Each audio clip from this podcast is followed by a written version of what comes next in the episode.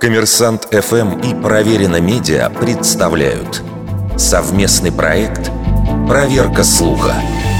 Правда ли, что для борьбы с изменением климата Всемирный экономический форум предложил усыпить миллион домашних кошек и собак – Всемирный экономический форум действительно не раз высказывал озабоченность проблемой изменения климата, в том числе сообщая, что производство кормов для домашних животных и их содержание оставляет немалый углеродный след.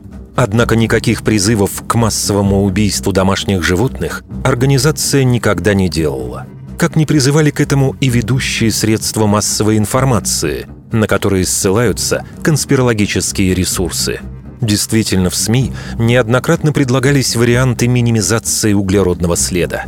Специалисты предлагают пересмотреть рацион питомцев, использовать экологичные наполнители для кошачьих лотков, выбирать разлагающиеся пакеты для сбора экскрементов, а также вдумчиво выбирать породу питомца.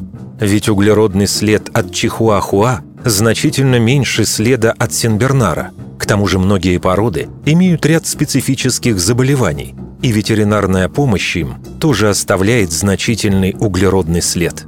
Более того, идея умерщвления домашних животных противоречит экологической логике. В большинстве стран мира питомцев после смерти в обязательном порядке кремируют, и эта процедура сама по себе оставляет существенный углеродный след. Вердикт. Это фейк –